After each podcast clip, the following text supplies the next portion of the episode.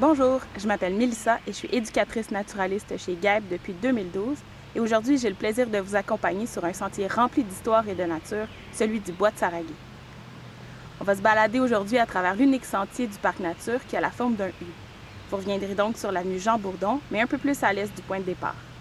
Cette randonnée d'environ 1,5 km prendra un peu plus d'une heure. Le parc nature du Bois de Saraké se retrouve dans l'écoterritoire de la coulée verte du ruisseau Bertrand. Un écoterritoire, c'est quoi? C'est pas une aire protégée, mais plutôt une zone autour d'espaces naturels dont la protection a été jugée prioritaire. On peut y trouver des bâtiments, des rues, donc c'est pas seulement des milieux naturels, mais c'est aussi les zones tampons autour de ces milieux. Lorsqu'on construit dans les écoterritoires, on va considérer la protection des habitats naturels autour du nouveau projet. Un des plus grands challenges de l'écoterritoire dans lequel vous vous trouvez sont les contraintes physiques. Autoroutes, boulevards, voies ferrées et les grandes superficies minéralisées des quartiers avoisinants. Le bois de Saragué, c'est un petit miracle. C'est un parc qui a vécu beaucoup de perturbations à travers les années et qui a failli disparaître en raison de divers projets de développement, mais est si cher au cœur des citoyens qu'il a été sauvé. En plus de la nature, dans le parc, on trouve beaucoup de vestiges de bâtiments patrimoniaux. Durant votre promenade, vous aurez la chance de croiser quelques-uns de ces vestiges, mais aussi plusieurs autres éléments naturels intéressants qui font la réputation de cette forêt. Le couvert forestier mature, les différentes friches, le marais et les milieux semi-humides en font un petit bijou à visiter. En plus, de mai à juin, les fleurs printanières se succèdent et font le bonheur des visiteurs. Cils de Sibérie, trilles, sanguinaires, érythrones, encolis du Canada. Vraiment wow! Alors allons-y! Je vous invite à mettre l'enregistrement sur pause, à suivre le sentier Polo et à reprendre l'écoute lorsque vous serez sur le pont. Bienvenue dans la plus vieille forêt de Montréal.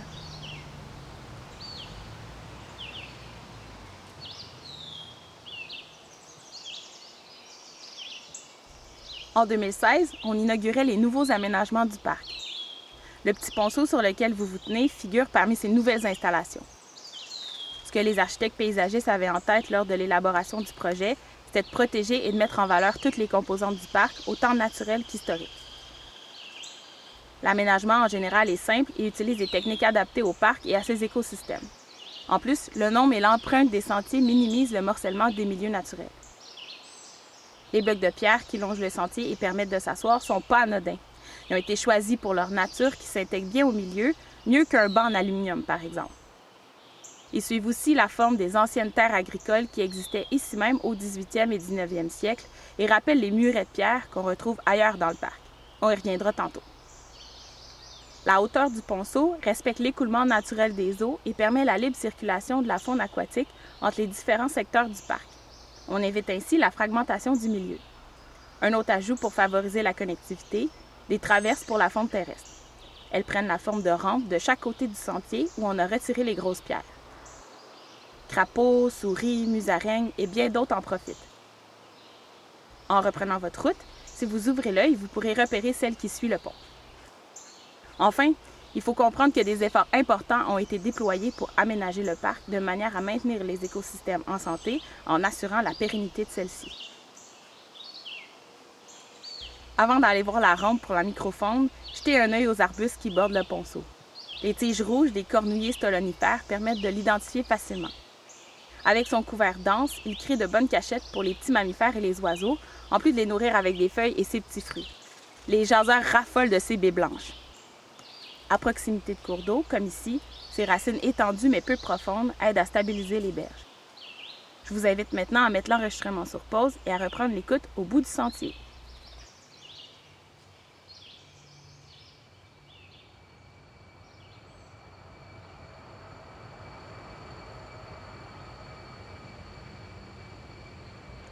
Vous venez de vivre un changement de paysage, n'est-ce pas? Dans cette section du parc, celle qui longe la voie ferrée, on retrouve une fresnaie et une friche. Ces deux peuplements ont été colonisés par des espèces envahissantes. Le nerf avait pris toute la place dans la friche. Cet arbuste invasif empêche les herbacées de pousser au sol. Dans la fresnaie, la grille, un coléoptère ravageur avait pris d'assaut les grands arbres du secteur. Afin de stabiliser les milieux et de reconstituer les peuplements, une coupe a eu lieu dans ce secteur. En permettant un redressement écologique de la forêt, Cet aménagement a créé temporairement une zone qu'on appelle un écotone. Je dis temporairement parce que dans les milieux forestiers, il existe un phénomène de succession végétale. Lorsqu'une zone vit une perturbation comme ici, les espèces végétales vont tranquillement recoloniser le milieu. Avec le temps, les espèces colonisatrices seront remplacées par d'autres jusqu'à un nouvel équilibre. On pourra assister à ce phénomène ici même. Si on revient au principe d'écotone, on pourrait dire que la zone dans laquelle vous vous tenez est une transition entre la forêt et un milieu ouvert. Dans ces zones ponts, la biodiversité est généralement élevée parce qu'on y trouve des espèces des deux milieux, en plus des espèces spécialistes du milieu qu'elle crée. Dans le cas ici, la lisière favorise certaines espèces spécialistes comme le merle, le jet bleu ou le lapin à queue blanche. Éventuellement, des espèces spécialistes des forêts à différents stades de succession pourront aussi s'y établir. Il est important de mentionner que des zones de lisière peuvent aussi affecter les écosystèmes négativement. Par exemple, les arbres qui se retrouvent à découvert peuvent vivre des stress relatifs à la quantité de soleil ou d'eau qu'ils reçoivent. Les conditions que la lisière crée peuvent obliger certaines espèces animales à reculer ou même à quitter les lieux. C'est pourquoi, lorsqu'on intervient dans une zone pour la rétablir, il faut avoir un plan d'action qui est basé sur l'écologie du lieu avant, mais aussi après l'aménagement. Dans le cas du bois de Saragué, une plantation d'arbres pourra maintenir l'écosystème ou du moins lui donner un bon coup de main pour retrouver un équilibre. Ça aidera aussi à maintenir la présence des érables noirs, une espèce vulnérable qu'on retrouve principalement dans la région montréalaise. Prenez quelques minutes pour observer cette zone. Observez les allées et venues des oiseaux. Les insectes pollinisateurs devraient aussi s'en donner à cœur joie dans les différents astères qui poussent ici. Reprenez ensuite la route. Vous remarquerez sans doute les murets de pierre qui longent et traversent le sentier. À leur allure, on comprend qu'ils ne font pas partie des aménagements, mais ils sont des témoins historiques du passé agricole des terres où se trouve aujourd'hui le parc. Je vous invite à suivre le sentier à gauche et à mettre l'enregistrement sur pause. Vous pourrez reprendre l'écoute au bout du sentier. À bientôt!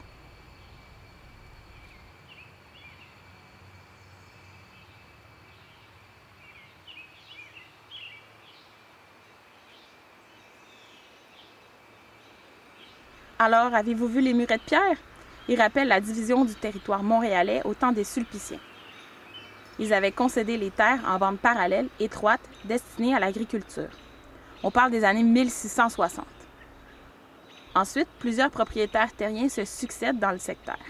C'est dans les années 20 que les terres passent dans les mains de grandes familles bourgeoises.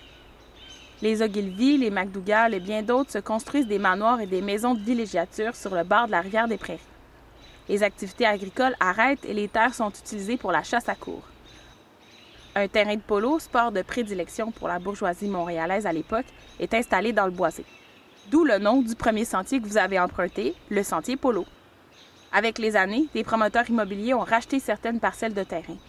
Les murets de pierre nous rappellent que l'évolution des milieux naturels est souvent liée à notre histoire, spécialement en milieu urbain, comme ici. Maintenant, dans cette forêt centenaire, on trouve plusieurs espèces à statut particulier, d'où l'importance de la préserver. Si vous avancez jusqu'à la prochaine intersection, vous remarquerez autour de vous un nombre impressionnant de fougères. Ce sont des mateusies fougères à l'autruche. On les reconnaît par la forme de ces feuilles vertes qu'on appelle des frondes. Elles rapetissent abruptement à leur sommet, rappelant la forme des plumes d'autruche, d'où leur nom. Cette espèce n'est pas rare au Québec, mais ses populations en milieu naturel, comme ici, subissent des pressions importantes à cause de la cueillette.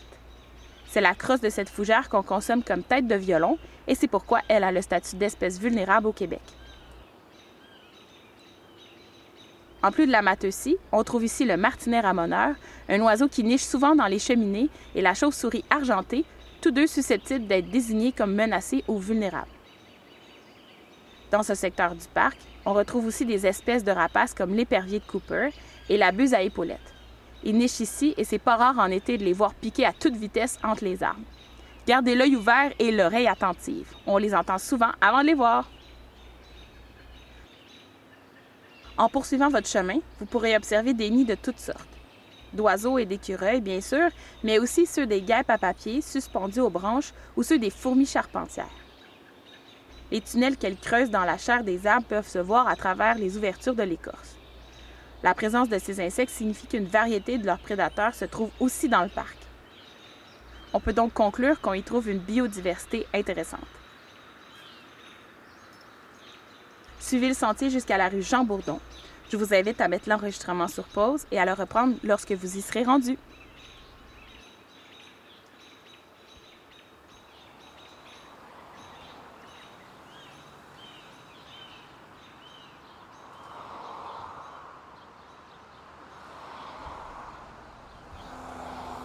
Avec un pied dans le parc et un autre à l'extérieur, c'est le bon moment de vous parler des enjeux qui entourent cette parcelle verte qu'est le bois de Saraguet.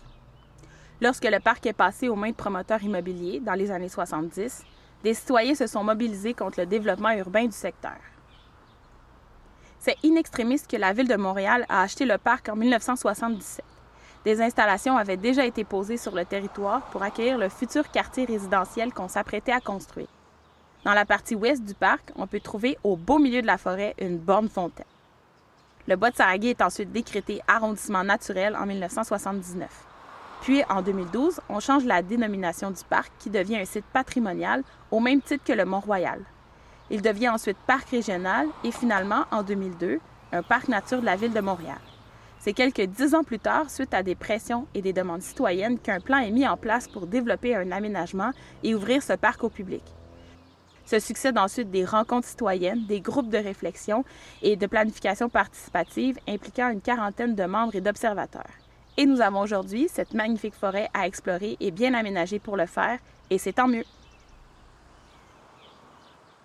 On n'a pas assez proche de jamais pouvoir profiter d'un tel espace. Le développement urbain, c'est un phénomène qui se vit partout dans le monde. Selon les études, une personne sur trois habitera en zone urbaine d'ici 2050. C'est normal de voir les villes s'agrandir. Mais est-ce normal que cela se produise au détriment des espaces verts? Pourtant, ces milieux naturels urbains sont essentiels pour le maintien de la biodiversité, des corridors verts et de la santé des citoyens. Dans un écoterritoire comme celui de la coulée verte du ruisseau Bertrand, qui subit déjà beaucoup de fragmentation, c'est primordial de préserver le plus de superficie naturelle possible. Chapeau aux citoyens qui se sont levés pour protéger le parc. Aujourd'hui, on veille encore à protéger et à mettre en valeur cette parcelle pour que vous et moi puissions en profiter. Pour quitter le parc et revenir au point de départ, deux options s'offrent à vous. Vous pouvez suivre la rue Jean Bourdon vers la gauche jusqu'à l'entrée du sentier Polo. Cette option vous fait marcher dans le quartier et vous prendra environ 5 minutes. Sinon, vous pouvez aussi revenir sur vos pas et traverser la forêt de nouveau. Vous restez alors dans la forêt et ça vous prendra environ une heure pour revenir au point de départ. Ainsi se termine notre tour du bois de Saraguet. Si vous avez envie de découvrir d'autres pôles de la coulée verte du ruisseau Bertrand, on vous invite à écouter nos audioguides au Parc Nature du Bois de Liesse, qui est pas tellement loin. Merci beaucoup d'avoir choisi le tour pour votre visite. Gap et moi-même avons été enchantés de vous guider à travers la nature et l'histoire du Parc Nature du Bois de Saraguet. On tient aussi à remercier Hydro-Québec pour le soutien à ce projet.